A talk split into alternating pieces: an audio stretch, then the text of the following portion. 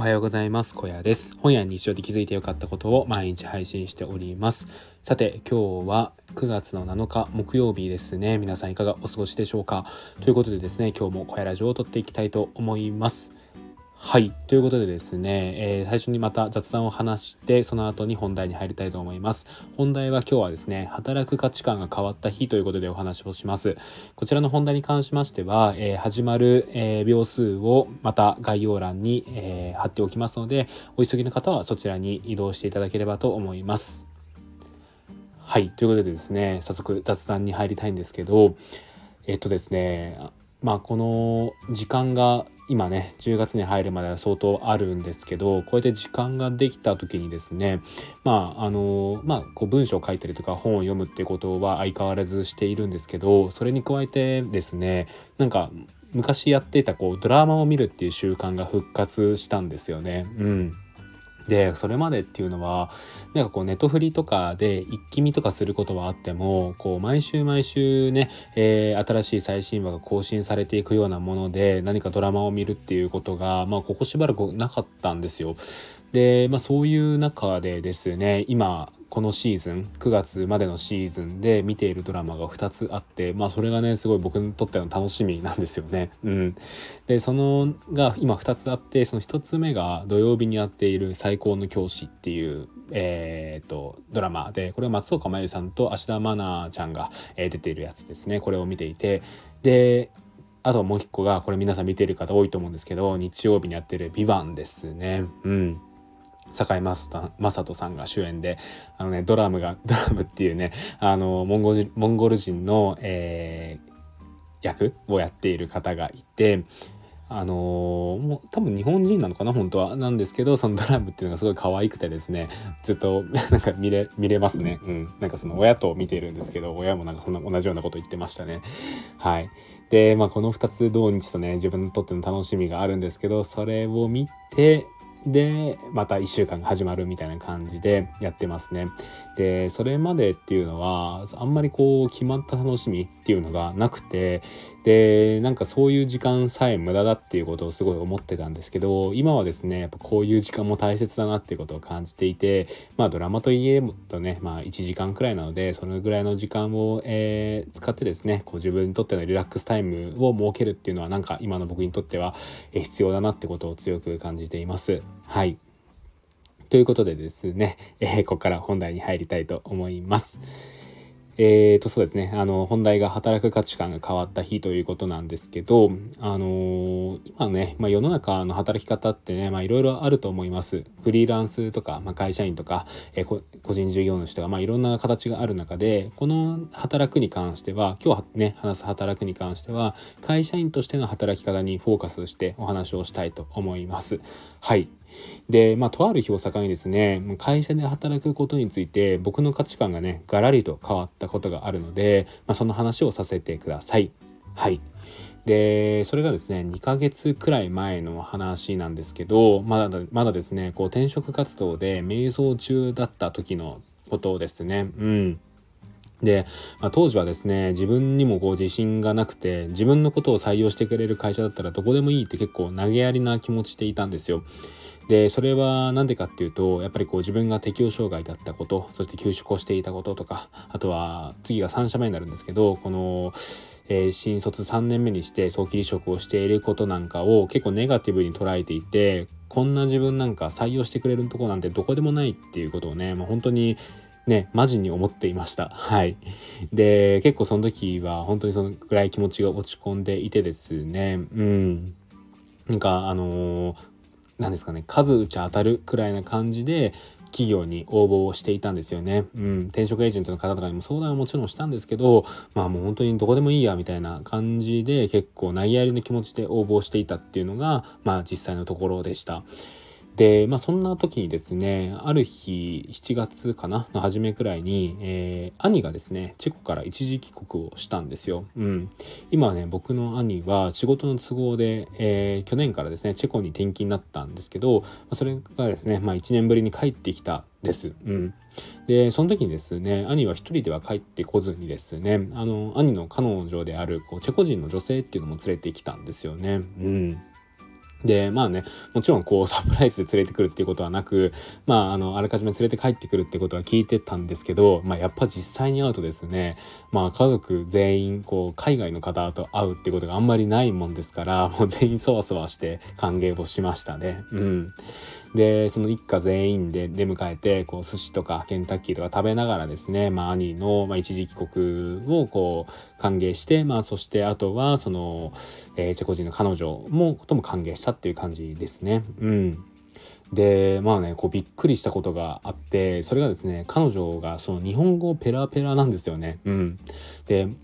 ペラペラどころかあの漢字も書けるくらい、えー、本当にこう日本にね日本のことが好きであの、まあ、日本の大学に留学していたことがあったみたいで,、まあ、でかつ日本の文化もすごい好き。で今チェコの大学にえー、っと一回社会人を経験した上でもう一回入り直してるんですけどそこでまあ日本文学文学かな？をこう勉強してるみたいで、まあ、本当にですね日本語に精通している方だったので、まあ、英語を使う必要がね全くなかいっていう状態だったんですよね。うん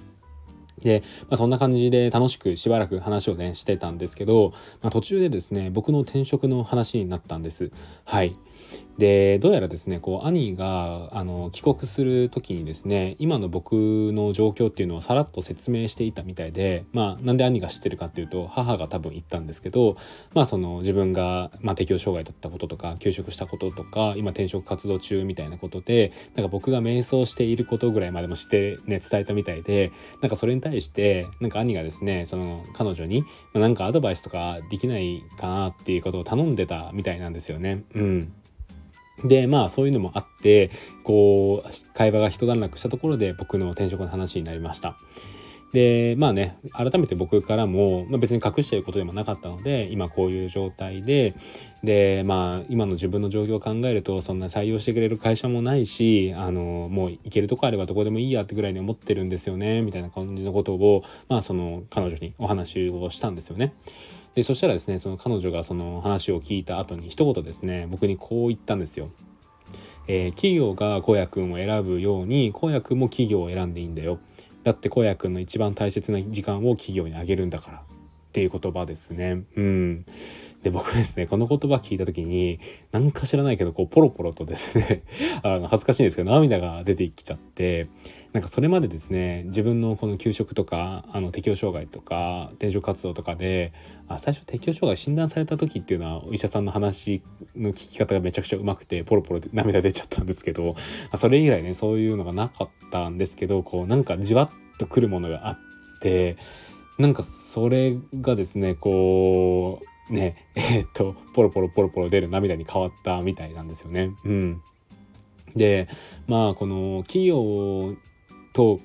なんですか？自分が企業に時間をあげるっていうようなこの感覚ですよね。これがあのチェコだとねそういう考え方をする人が多いみたいででまあそれが普通みたいなんですよね。うん、でまあ企業と人が対等な関係みたいな形で捉えてるのが、まあ、こうチェコみたいです。はい、でまあでも結構ねあの海外とかの働き方とか聞くとそういうね、えー、文化で働いてる方って結構多いんじゃないのかなってていうことを思うんですけど、まあ、改めてそういった、えことを、まあ、実際のそのチェコの方から聞いたっていう感じですね。うん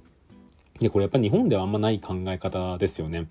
で、やっぱりこう、日本型の企業っていうのは、まあ企業が上、従業員が下とまではまあ言わないですけど、まあ、暗黙の了解的にそういう関係にはなっているのかなと思ってて、まあ、主従関係じゃないですけどそうなっているかなとは思います。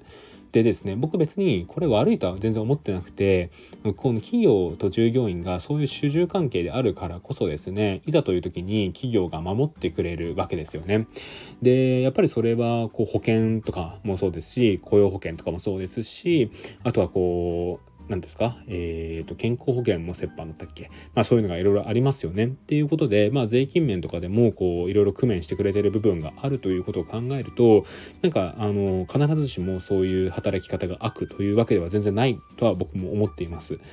なんですけどやっぱりこう日本にはないような働き方の価値観っていうのをこう教えてくれたその彼女には本当に感謝していてやっぱり知っているのと知らないと知らないのとじゃあまた違うのかなと思っていてそういう働き方っていうのもあるんだなっていうことを知るだけでもこの話を聞けてよかったなっていうことを思いましたね。うんでまあ結局まあいろいろあってあの転職活動はうまくいったのかな？うまくいって、まあ、それなりの会社それなりの会社なんて言ったら失礼ですね。あのちゃんと、えー、いい会社に勤めることが決まってですねお世話になるんですけどあのまあそういう中でですねあの月の中旬にまあ、最後の旅行ということでチェコに行くことにしています。でなんで自分がチェコに行こうかと思ったかというとなんかこういうね、え、日本ではあんまり感じづらい価値観っていうのをもう少しだけね、えー、知りたいなっていうことを思ったんですよね。うんでそれはやっぱりもう一度、えー、兄の彼女に会って話をしたいっていうのもありますし、まあ、実際にそういう、えー、価値観を作り上げるチェコってどういう国なんだろうってことを知りたくなったっていうのがありますね。あのこれまでもですね、えーとまあ、給食期間も含めれば何度もチェコに行くチャンスはあったんですけどなかなかね足ねその一歩が踏み出せずにいたんですよ。やっぱちょっと怖いなとか思ってたんですけどなんかそのねこの一件の話があった時にそうん、やっぱりそういうものに今触れておく働く前に触れておくってことはなんか意義があることなんじゃないのかなっていうことを思ってえっ、と行くことにしましたね。うんなのでなんかその、まあ、働き方とか働くっていうことって人それぞれの考え方があると思うし何を重視したいのかっていうのも人それぞれだと思うんですけどなんかその何ですかね、えー、偏った行き過ぎたその企業に従わないといけないみたいなものを持っている方は、まあ、こういう考え方もあるんだなっていうことを知ってるだけでもなんかちょっと気持ちがスッと楽になる部分があるんじゃないのかなということを思います。はいそんな感じですね。ということでですね今日は働く価値観が変わった日ということでお話をしてみましたはいということでね、えー、最後にちょっとお話ですえっ、ー、とまあ、こういう話も含めてですね、ノートをいろいろと書いております。で、えっと、昨日書いたノートがありまして、それが親父を理解するのに26年かかったっていうノートなんですけど、これ結構ですね、SNS でシェアしたら、あの、ありがたい嬉しいようなコメントもたくさんいただいたので是非ですね あの、まあ、僕の親父に関しての話なんですけど、えー、もしご興味あれば、えー、読んでいただけると嬉しいです概要欄にですねリンクを貼っておきますでですね、えー、いいねであったりとかコメントいただけると本当に励みになるのでそちらの方もよろしくお願いします。ということでですね、えー、っと、今日の小屋ラジオはここで終わりたいと思います。最後まで聞いていただきありがとうございました。それではまた次の放送でお会いしましょう。バイバーイ。